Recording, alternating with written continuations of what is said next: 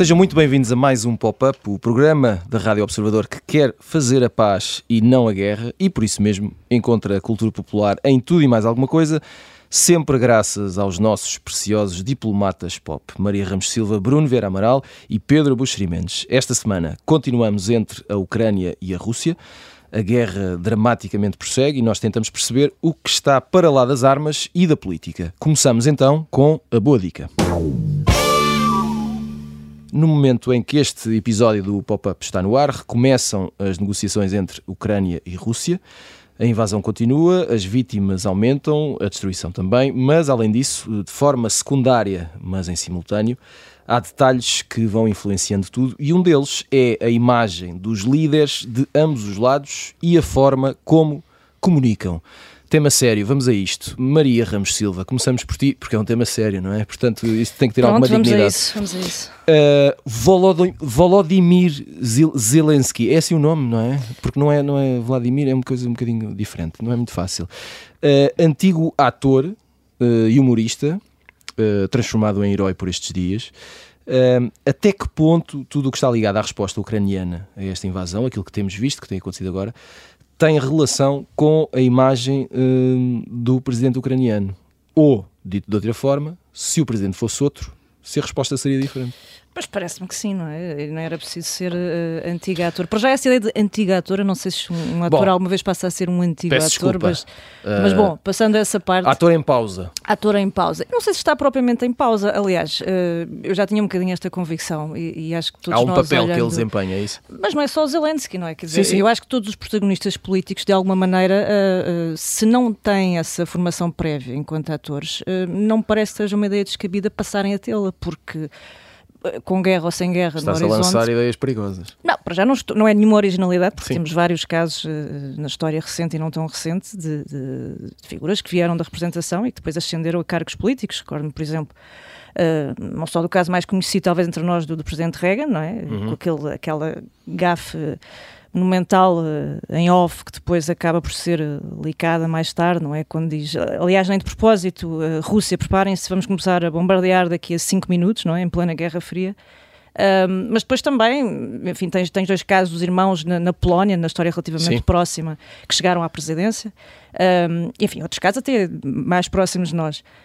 Um, é muito interessante porque, do ponto de vista até dessa tal formação de- do domínio do discurso, da postura corporal, tudo isso é relevante.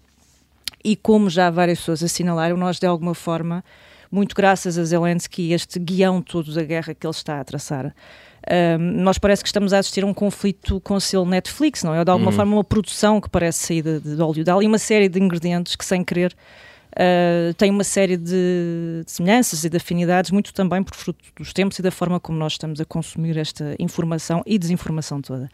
Uh, E eu acho, de facto, esse, esse, hum, esse- essa formação é, é relevantíssima numa altura em que, obviamente, as balas e os tiros têm um papel preponderante, mas a guerra é necessariamente também um, um confronto de palavras e quem as maneja melhor acaba por ter clara vantagem. eh, E este tem sido, pelo menos até agora, eh, uma série de pontos favoráveis para o lado do Zelensky, penso eu, com soundbites que já desde, si, deste momento vão ficar eh, para a história, não é? E, Sim, que, e- que nos têm acompanhado. E Um, até que ponto, eventualmente, eh, guerra à parte, e esta situação em particular que acontece na Ucrânia à parte, não é? Até que ponto Zelensky pode eventualmente mostrar a, a- políticos ou a líderes que há uma forma de. Sim, repara, mesmo essa ideia do, do, do- guionismo e, da equipa que o acompanha, não é? Que de alguma forma, isso também é um dado interessante porque o Zelensky, sendo alguém que vem da comédia e do humor, eh, é conhecido não por trabalhar sozinho como aquela figura mais destacada do stand-up, mas alguém que está permanentemente acompanhado de um grupo de pessoas. Uhum. E isso de alguma forma é transposto para esta realidade. Eh, Não é propriamente novo, como também não Claro. é novo o facto de tu, nos últimos anos, eh, de uma forma mais enfim, tendencial, teres assistido a uma série, por um lado, figuras que vêm do humor e da comédia que querem chegar a cargos de poder, não é? Sei lá, imagina um tiririca desta vida. Ao mesmo tempo, tens os políticos a perceberem cada vez mais que eh, muitas vezes não basta querem graça, é preciso ser minimamente engraçado ou que pelo menos isso ajuda a querem graça. Tu tens um caso flagrante no início dos anos 90, eu, eu recordo a administração, o primeiro mandato do, do, Clinton, aquilo começa muito mal ali em, em 93. E curiosamente, eu acho que ele acaba por ser salvo por um mítico jantar dos correspondentes, em que os presidentes dos Estados Unidos costumam participar. Uhum. E, e há um senhor chamado Marquette, que trabalhou muito com o Clinton e com os democratas, que faz um discurso absolutamente estrondoso. O, o Clinton começa a ser muito titubeante, mas depois aquilo encarrila e tem pilhas de graça. E eu acho que, sem querer, um momento que parece uma coisa totalmente marginal é um bom exemplo de como um, um discurso mais ligeiro e que consegue ter esse efeito libertador e desvaziar uma certa pressão lhe conferiu mais uma série de vidas dali para a frente, uhum. vidas políticas. E, portanto, aqui estamos a falar de, da palavra como uh, um garante de sobrevivência uh, prática, não é muito literal, mas também com, essa, com esse peso de simbólico, não é? Daquilo que representa e daquilo que vai ficar também uh, para a posteridade, se uhum. Uh, Pedro Buxeri Mendes, um, a Maria estava aqui a referir uma coisa, uh, eu até tentei confirmar isto em, em, sites e jornais diferentes para perceber se era mesmo assim ou não, mas parece que é mesmo assim, que Zelensky tem mesmo entre os autores dos discursos guionistas. Um, e, e, a questão é provavelmente nunca vimos um cruzar de mundos assim tão evidente, muito menos durante uma guerra, não é? Pronto, uh, no, de, deste, disto que está a acontecer já, já, temos, já temos a necessidade de atualizar aqueles livros com as frases, não é? As, Exato. as melhores frases de sempre. Frases como se os russos entrarem não verão as nossas costas, mas verão os nossos rostos, ou eu não quero boleia, quero munições, são frases fortíssimas. Essa é bastante boa. E são frases curtas e são claramente frases pensadas. Uh, uh, a ideia de que uh, o, o, presidente ucraniano, ou outro presidente qualquer nestas circunstâncias, está sozinho e faz tudo, não era? Ficamos um pouco com a ideia de que o herói mesmo na vida real faz tudo, não, não, não só governa o país, como vai pôr o lixo à rua, e, uhum. mas não é assim, não é? Estas são pessoas com equipas e com assessores, uh, com muitos assessores e muita gente a pensar, eventualmente ele terá a última palavra, obviamente, porque é ele que dá a cara. Uh, mas lembrar que a, que a, eleição americana que Kennedy ganhou uh, por uma curta margem a Nixon, uh, há um célebre debate que, passa na rádio e também passa na televisão, um, e, e, que as pessoas que ouviram pela rádio deram a vitória a Nixon e as pessoas que viram na televisão deram a vitória a Kennedy porque Nixon estava doente e, e, e portanto, estava com ar fragilizado e a transpirar e recusou a maquilhagem a, a, equipa de Kennedy, quando chegou ao estúdio, foi ver eh, o posicionamento das cadeiras, maquilharam o, o John, John, Kennedy na altura, e portanto houve, houve todo um recurso a artifícios uhum. próprios da televisão que fez com que Kennedy ganhasse o debate e ganhasse também as eleições. Uh, sucede que, que uh, quando nos convém e quando estamos do lado do bem, toda a artificialidade do, do, do meio televisivo é, é bem-vindo, não é?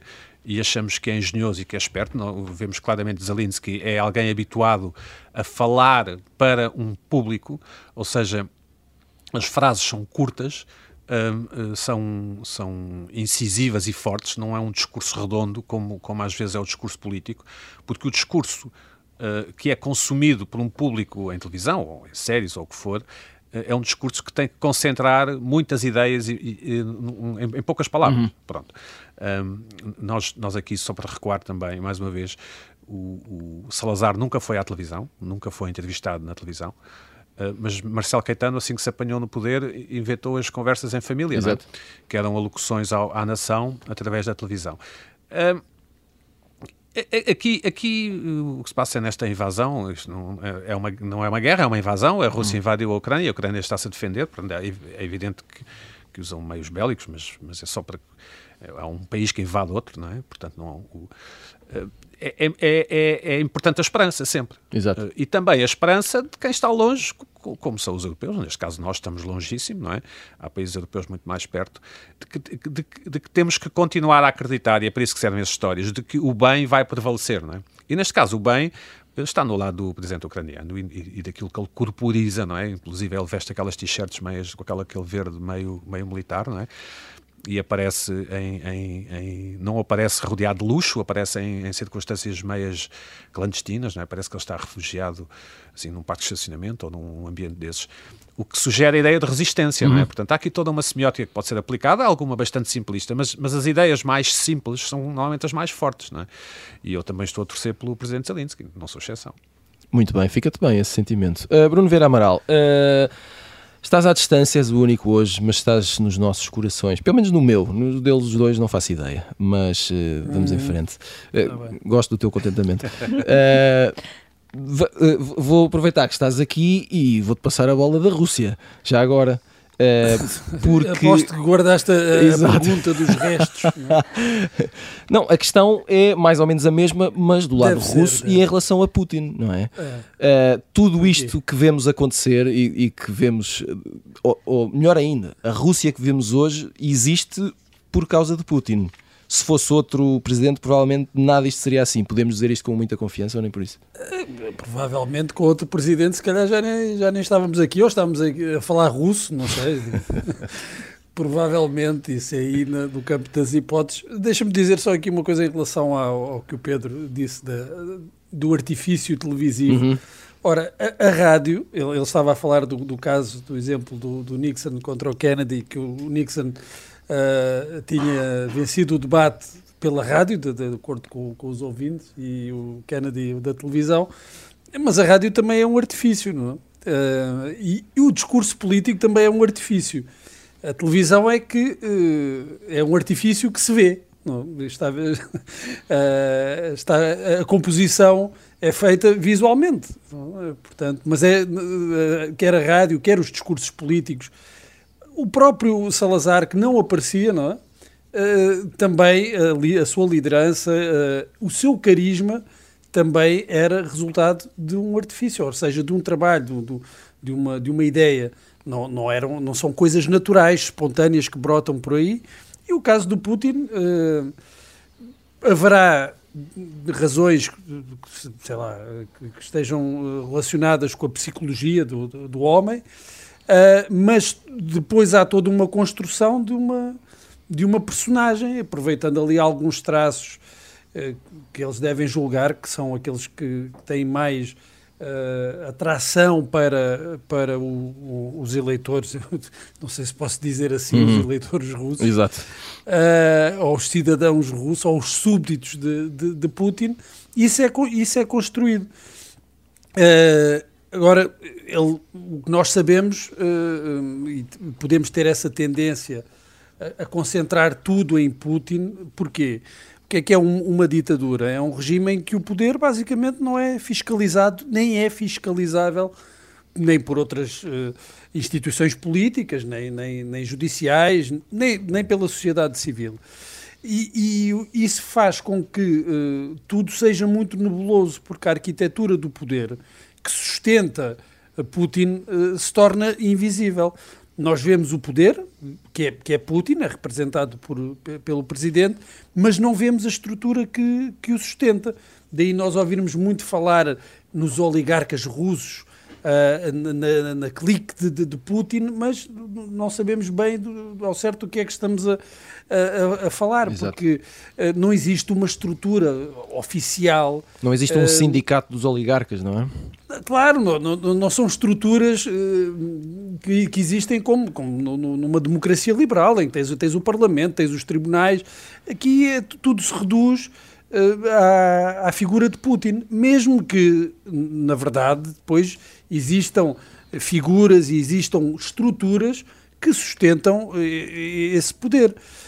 Um, mas numa ditadura uh, ou numa autocracia, a tendência é de concentração do poder na pessoa, até por esse desaparecimento de, das estruturas, o desaparecimento, e quando digo desaparecimento, desaparecimento mediático.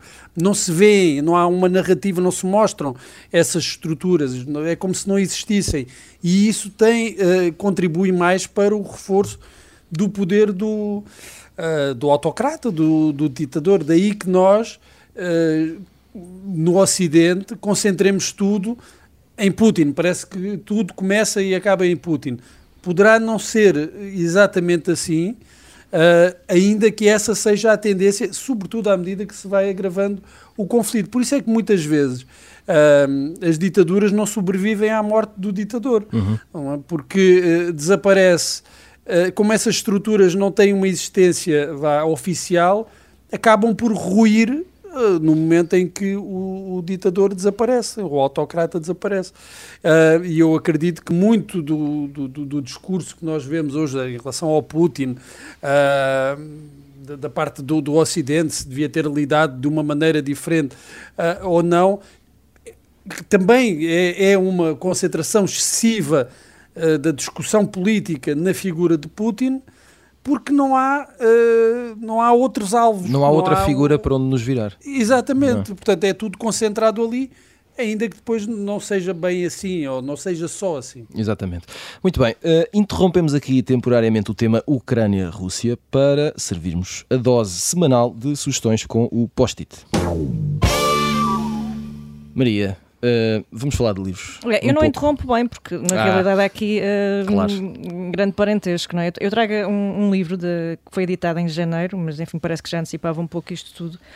Uma edição da Livros do Brasil, são, é o conjunto de conferências e discursos do, do Camus. É, é muito curioso porque, tirando um texto, talvez de 37, to, todos eles foram escritos no pós-guerra e quando nós uh, lemos aquelas coisas ali escritas no final de 40, início dos anos 50 e, e, olhamos um bocadinho para o que era a Europa e para a forma como também o Camus pensava e via a Europa, uh, encontramos afinidades muito interessantes por um lado e, e perturbadoras ao mesmo tempo. Quer dizer, há ali uma série de coisas que obviamente nunca se vão repetir como na história da mesma maneira. Um, mas há coisas que se mantêm e que parece que continuam muito atuais. Uh, aliás, o Camus tem uma fase de lapidar, se não quisermos ler mais nada, quando ele diz, por exemplo, que não se pensa de modo errado porque se é um assassino, é-se um assassino porque se pensa de, de modo errado. Uh, e é muito curioso porque já naquela altura ele dava como, enfim, grande problema estrutural, se quiseres, uh, o fim do diálogo e a substituição do diálogo pela polémica quer dizer, mal sabia ele que é que, como é que nós vivíamos hoje. E, portanto, o que é que vinha aí? O que é que vinha aí, precisamente. Pedro Buxerimentos, uh, traz um pouco de ficção. Uma série da, Finalmente. da Apple TV chamada Suspeitos, Suspicions, uhum. Suspicions. Um, é baseado no original israelita, esta é a versão UK. Eh, é uma ótima série. Eh, um herdeiro rico é, é, é, raptado e que cinco ou seis pessoas são acusadas desse rapto, mas aparentemente não tem nada a ver com isso. E é uma daquelas séries que a cada episódio uh, uh, há, há, coisas novas a acontecer e está bem escrito e recomendo vivamente. Essa é a série TV. com a Uma Thurman, certo? Ou não? Sim, isso é para ter uh, uma é só estrela. Para, claro, sim, uma, claro. uma turma aparece dois minutos, talvez, não faz okay. falta Ficam nenhuma. já com a ideia que uma sim. turma não faz falta nenhuma nesta série.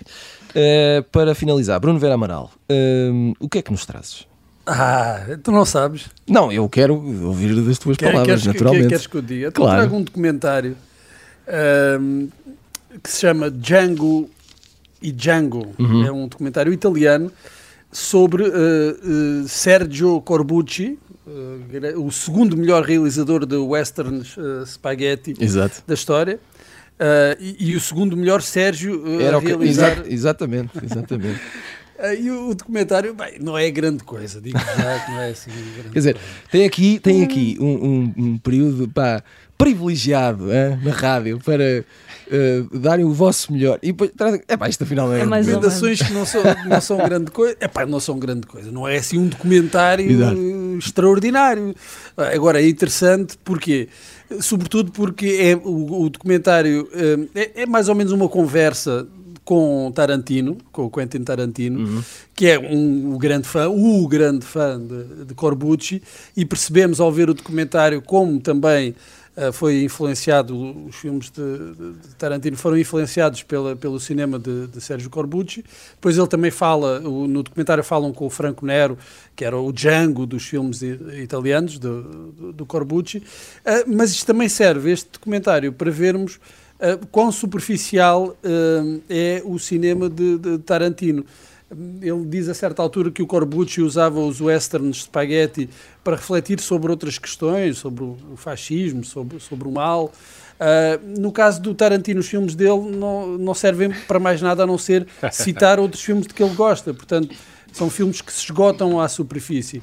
Ainda assim, agradecemos-lhe o facto dele uh, nos trazer de volta uh, alguns, alguns realizadores que de outra forma provavelmente estariam, estariam, esquecidos. estariam esquecidos ou mais esquecidos. E eu agradeço-te a ti por essa sugestão, até porque provocou mais uma vez a gargalhada maléfica de Pedro Buxeri Agora seguimos em frente e atiramos-nos ao futuro da história com o Pop de Arroz. Pedro Buxeri vamos começar por ti. Uh, com uma das tuas frases enigmáticas e crípticas uh, que acontecem nas nossas comunicações diárias e perguntavas há dias: será que a história está a ser reescrita? E aqui falavas da história recente, não é? Sim, um, eu, eu passei um, um, merecido curto período de férias, é assim que se diz em português. Foste é? mascarar para mais longe. Não, é sempre merecido, mas é sempre merecido. Claro que é merecido, Pedro. E então... parei numa daquelas estações de serviço onde o café custa 3 euros uhum. e, o, e, o, pastel de nata é minúsculo, custa para uns 6.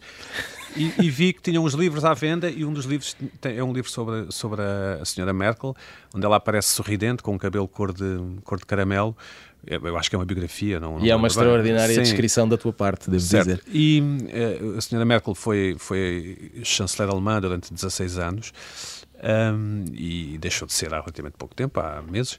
Uh, e, e, e, e, quando ela saiu, enfim, foi elogiada amplamente, inclusive é por, por aqui em Portugal, inclusive é por mim. Uh, achei, achei, acho que foi uma importante figura do lado do bem, voltando a, a, às palavras de há pouco. Mas, eh, pelos vistos, Putin, ou uma das razões que, que levou Putin um, eh, enfim, a poder ter este poder ou ter crescido ao ponto de, de, de ter ousado invadir a, a, a, Ucrânia foi a dependência energética da Europa, e nomeadamente da Alemanha, do gás russo. Ou seja, no fundo, a senhora Merkel, até há cerca de uma semana, ou não sei quando é este conflito, tem cerca de uma semana, não é? Sim, faz, faz Portanto, hoje é quinta-feira, há oito dias, não é? A partir deste conflito... A faz hoje, faz hoje. Exato, faz a partir hoje. deste conflito o seu lugar na história tem necessariamente que ser outro, porque também é a chanceler que fechou as, centrais nucleares por causa dos acontecimentos em Fukushima. Eh, muito pouco tempo depois do, do desastre de Fukushima no Japão, a senhora Merkel anunciou que ia fechar o nuclear porque era demasiado arriscado. Um, e hoje sabemos que em Fukushima, uh, apesar de tudo, morreu, eu acho que muito.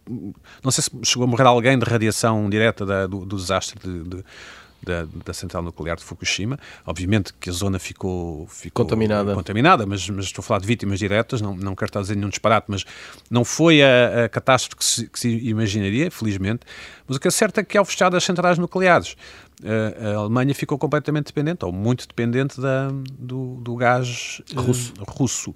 Uh, o que dá dinheiro aos russos e a Putin, ao regime de Putin, e, e lhe dá uh, aquilo que em inglês se diz leverage, não é? Uhum. vantagem e, portanto, uh, uh, também podemos pensar sobre uh, o, o, Obama, não é? O grande, o, grande, grande santo padroeiro do jornalismo português, Obama, se, se há alguma coisa a retificar nas suas biografias ou, nas, ou, na, ou na forma como será imortalizado pelos livros de história, porque sabemos que Trump será sempre no lado dos, dos péssimos, não é? Uhum.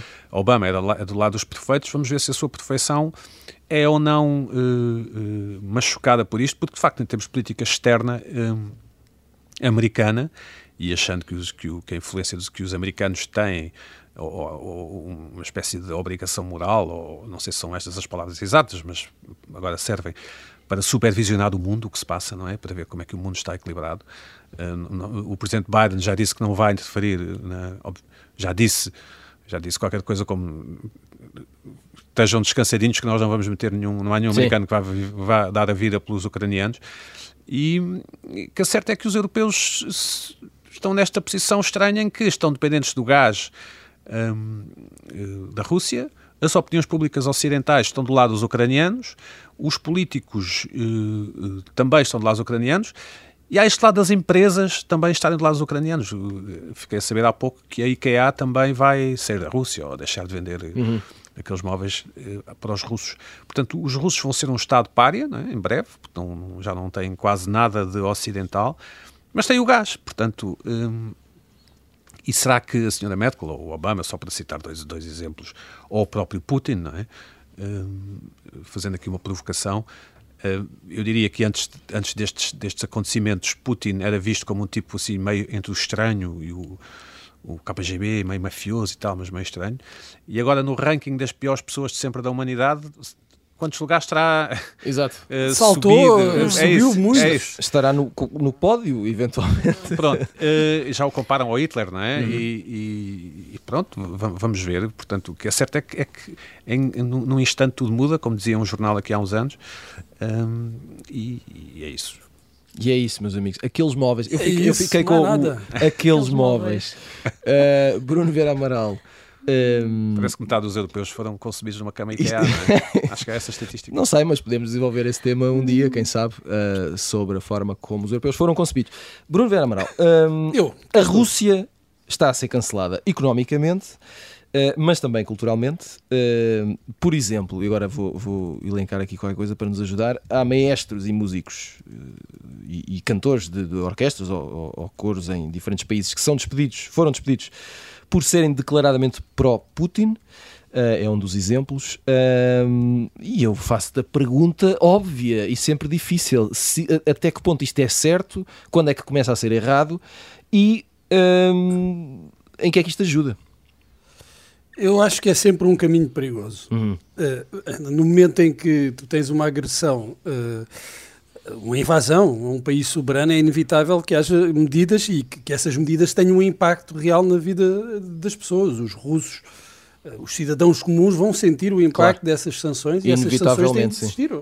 Ou é isso, ou não fazermos nada. Uhum. Eh, porque a alternativa acho que ninguém quer, que é uh, um, um, confronto militar com, com, com, a Rússia, dos países de, da NATO. Portanto, tem de haver sanções. Havendo sanções, alguém tem que sofrer, alguém vai sofrer as consequências. Eh, as pessoas eh, vão sofrer eh, na Rússia com essas sanções e qual é que é a mensagem que tem de ser passada, que eu não sei se chegará aos cidadãos russos, que é vocês vão sofrer não por causa das sanções, mas por causa da decisão do vosso presidente. Uhum. As sanções são consequência da decisão do vosso presidente. Eu duvido que esta mensagem passe assim com esta clareza, chegue com esta clareza a grande parte da população Uh, russa, aliás, não chega sequer a, a, toda a população ocidental, é? Portanto, Exato. Muito, muito mais dificilmente chegará à população russa. À, à população russa. Uh, depois nós podemos pensar, bem, se há sanções que afetam a vida das pessoas comuns, qual é o problema de despedir um ator russo ou um mestre russo ou uhum. não sei quem russo? Eu acho que aqui já é mais problemático, porque uh, se está a punir um indivíduo em concreto pelo simples facto dele ser russo ou pró-Putin. Uhum. Não. E as pessoas, vamos lá ver, as pessoas podem defender Vladimir Putin. Eu sei que, como disse o Pedro, ele de repente subiu muito no ranking do, das piores pessoas de sempre, mas as pessoas podem defender uh, a política do, do, de, de, Vladimir Putin e defender Vladimir Putin, que até aqui há, há uma semana, se, se calhar, era defendido por muita gente.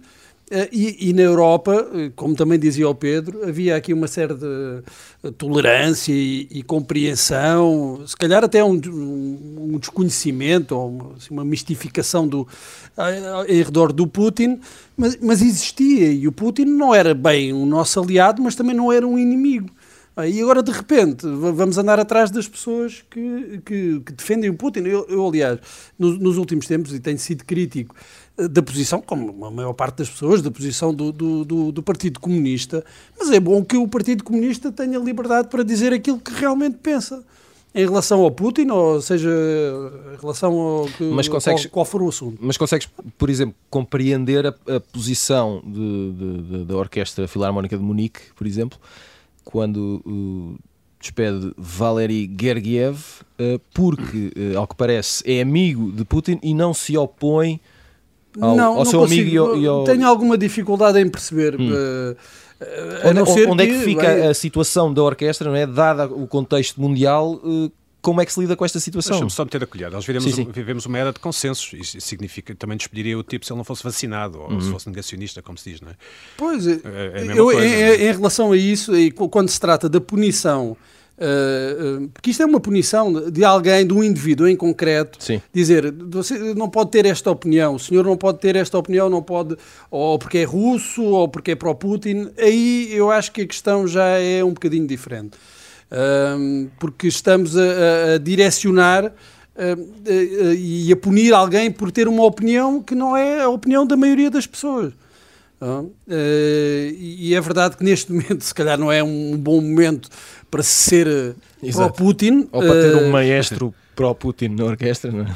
Pronto, de, de facto não é, mas eu não acho que isso seja motivo suficiente para Uh, despedir alguém não devia ser um motivo suficiente, por exemplo. Também podemos levantar a questão uh, do, dos atletas que representam a, Rússia, uh, mas aí é a Rússia que é excluída, por exemplo, no futebol, os clubes russos são, são excluídos das competições e isso, claro, acaba por ter afetar os atletas, os futebolistas russos. A mesma, vemos já uma diferença no ténis, em que os tenistas foram autorizados a competir desde que não em representação da Rússia. Portanto, há aqui uma série de nuances. Uh, o que é que nós percebemos? Que uh, dirigir, ou punir, ou cancelar indivíduos uh, é a última solução, é, é, o último recurso. e eu acho que é errado por princípio é errado uh, punir, uh, sancionar uh, indivíduos por opiniões que tenham, por muito impopulares e desagradáveis que num determinado momento essas opiniões sejam. Portanto, nós tínhamos até aqui um pró-Putin, que, que, até há uma semana era, era um gajo porreiríssimo, ok? E, e esta semana, pró-Putin já é tudo para, para ser cancelado parece-me um jogo perigoso e parece-me injusto para, para estas pessoas. Maria Ramos Silva, vamos partir do saudável, esperançoso e até bastante bonito princípio que a guerra acaba. Um, Tomara, não é? Tomara. Sim. Uh, estas pessoas, por exemplo, continuarão uh, de fora depois de terem sido despedidas? Serão readmitidas? Como é que, como é que isto vai funcionar, não é? Pois, eu, eu estou, eu, eu, eu, percebo aquela lógica um, que todos nós já vivemos em miúdos na escola, não é? Quando alguém se porta mal, uh, e há aquela velha máxima de paga o justo pelo pecador, ou por um pagam todos, não é? Uhum.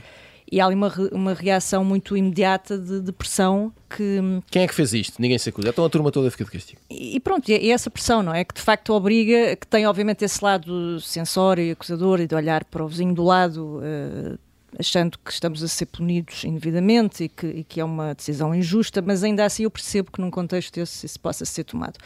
Agora, eu, eu, estou com o Bruno, quer dizer, eu, apesar de tudo, e por mais descabidas e são que possa achar as posições de, de um partido como o PCP, eu gosto do facto de poder viver num, num país Vocês onde há liberdade de e democracia Você... para se dizerem os maiores disparates, é incluindo este tipo de coisas. Este painel está se não estivermos de acordo, de acordo há logo é... aqui cancelamentos. Eu cancelo a Maria, a Maria cancela a mim, tu cancelas o Pedro. A... Exatamente, tudo cancelado porque prefiro viver aqui, apesar de tudo, que viver na Rússia, por exemplo, não é? Uhum. Onde há pessoas com quase 80 anos que vão para a rua protestar e são presas, isso sim é uma coisa absolutamente abjeta, ou crianças, ou uhum. quem quer que seja. E, portanto, Obviamente que eu espero que essas pessoas, uh, passando esta fase uh, de uma certa enfim, arbitrariedade, possam ser uh, reintegradas, até porque ninguém quer chegar àquele disparate que nós líamos no outro dia numa rede social qualquer, não é? Vou, vou desler o Guerra e Paz, como se nós de repente pudéssemos passar a dispensar todo esse património e cultural. era uma notícia a... falsa, não era? Pronto, é uma brincadeira ou o que sim, seja, sim, mas sim. quer dizer, mas, mas isso diz um pouco sobre o nosso estado de alma, não é? Agora vou deixar, vou desler livros, desler livros uhum. porque já é a forma de cancelamento último, que é prescindir e deitar fora de tudo aquilo que eu fui acumulando do ponto de vista cultural. E portanto, sim, e, e para além de esperar essa, uh, essa reintegração, uh, da mesma maneira que penso que todos nós nos preocupamos com, com, o estado atual e com o destino dos ucranianos, não esquecemos figuras como, por exemplo, o Navalny, que é russo e que, que, que, se opôs e que se tem oposto terminantemente ao regime e que continua preso e que eu espero que também seja libertado e, portanto, acho que este conjunto de, de, de vítimas é muito mais alargado do que uh, aquilo que nós imaginamos, não é? É uma coisa um bocadinho mais, mais lata.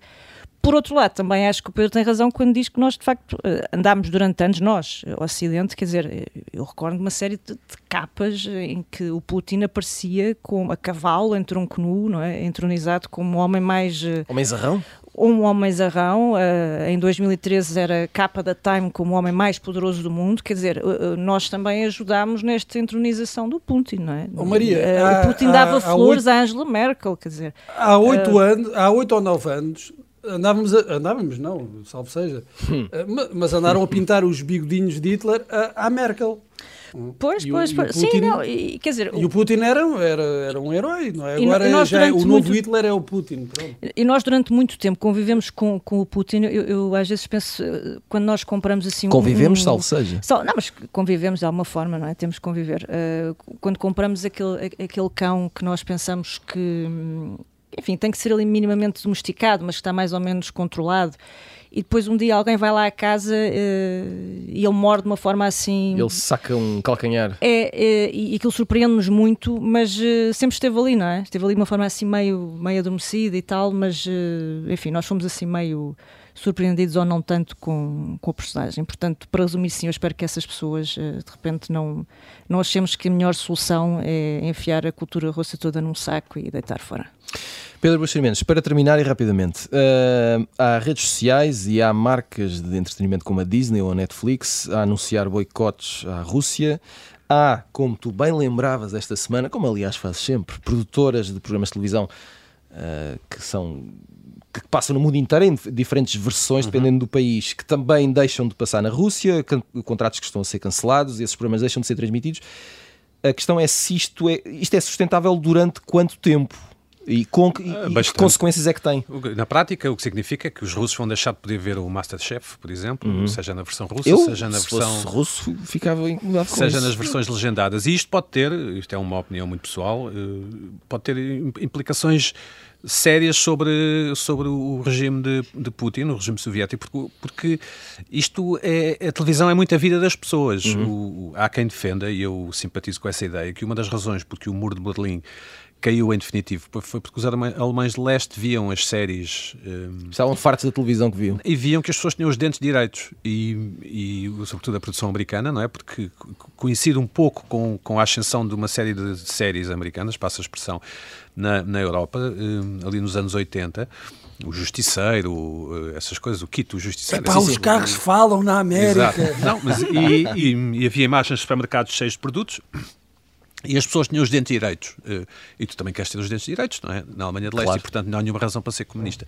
Portanto, se calhar esta ausência de, de, da ficção e da produção de televisão ocidental pode ter um, um efeitos não desejados pelo, pelo regime Putin. Eu, eu diria que lá está, os livros de história haverão de documentar, e portanto, se, se viajarmos no tempo aqui uns 10 anos para a frente, eu, eu diria que, este, que, esta escassez de, de con, conteúdo ocidental vai fazer moça na, no povo eh, russo, já não é soviético, russo. Não é.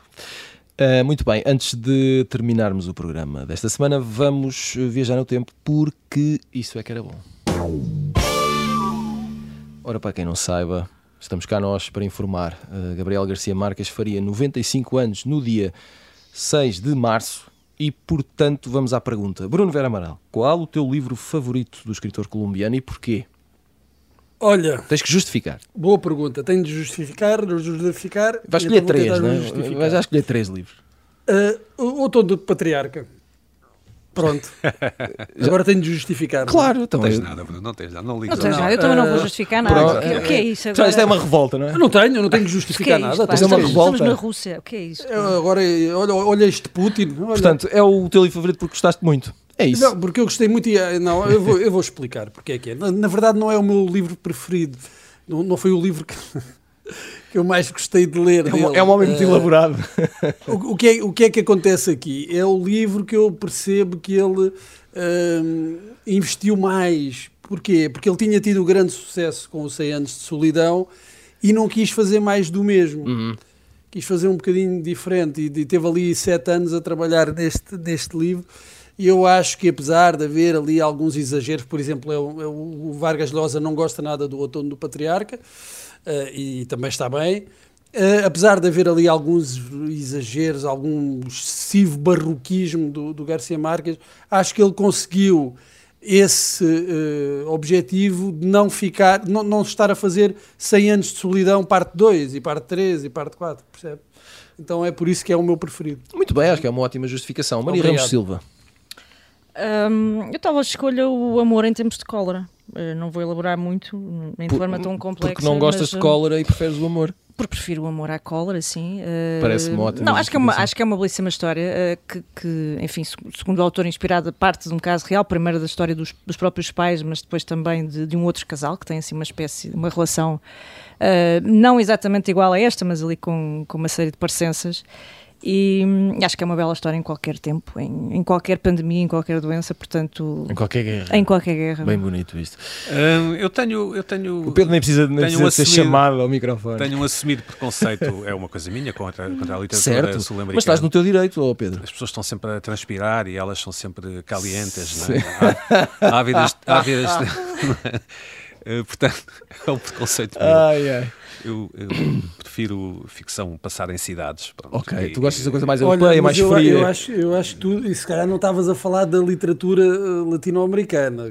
Sim, estou a falar do, do, do, sim, estou a falar do realismo mágico. Do, do, Uhum. enfim, do, ah, sim. Sim, sim. no, no, mas, mas eu não estou a procurar ser exato nem justo com ninguém, estou apenas a, Claro, isso era o que estou faltava. apenas a ser transparente. Aqui não há Eh, justiça neste eh, programa. e- e- mas o, o Garcia Marques parece-me, ainda hoje, parece-me, e e aqui o Bruno até, até me pode ajudar, porque, porque parece-me ser livros que para se lerem na, quando somos jovens adultos, quando, quando estamos a começar a. É um ritual de Uh, iniciação sim, à não- vida não real. diria ritual, mas, mas é um. Não sei se é um escritor para ser lido aos, por pessoas de 50, 60, 70 anos, ao contrário do Vargas Llosa. Uh, Mas eu, eu gostei do. Lembro-me de ter gostado bastante do 100 anos de solidão, mas nunca mais lá fui. E se tudo correr bem, não vou voltar Nunca mais lá puseste os pés. a. Se tudo correr bem, não vou voltar a ler. Uh, Mas não é, o- não é o meu escritor favorito. Não. Certo, mas essa também não era a pergunta, imagina, Pedro, sei, não sei, era mas- essa. Mas eu respondi, meu caro. E fizeste muito bem, e um dia eu vou fazer uma pergunta com o teu eh, escritor favorito, que há de ser uma pessoa fria, talvez russa, nunca se sabe. Não, talvez seja o David Lodge. Por exemplo. E urbana. Desde que haja ar-condicionado Passar para em cidades. mais, mais haver Passado em cidades. Epá, eu só gosto de escritores que as histórias se passem em cidades. Não, tem que haver carros e GPS, não é? Realmente tem que saber para onde é que Oh, vai. oh, mas, mínimos, eu, mas eu, eu tenho direito aos meus preconceitos, pá, é a minha Não, própria. não, assim, claro, mas eu percebo. Um dia podemos discutir aqui eh, É um tema, precisamente acaso. esse tema do realismo mágico. Sim. Aliás, diziam que, que o realismo mágico se, se definia porque aparecia sempre, havia sempre um papagaio nas histórias. Pronto, e tens. E elas têm sempre uma rosa no, no trás da orelha, não é? Uma coisa assim. Não sei se é uma rosa, se é uma flor. É, é isso. Mas isso não é nos filmes assim, da Disney. O caricatural é isso. É. Enfim. Agora podíamos. Portanto, agora é que eles começaram a gostar da conversa, não é? Quando isto deixou de. Quando, Quando saímos da guerra, não é? É o costume. Ai, a guerra, a guerra. Os, os garotos são todos iguais. A guerra, a guerra. Muito bem, final de mais um pop-up. Voltamos na próxima semana. Até lá.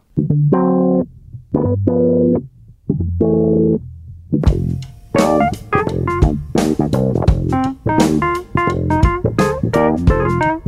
you.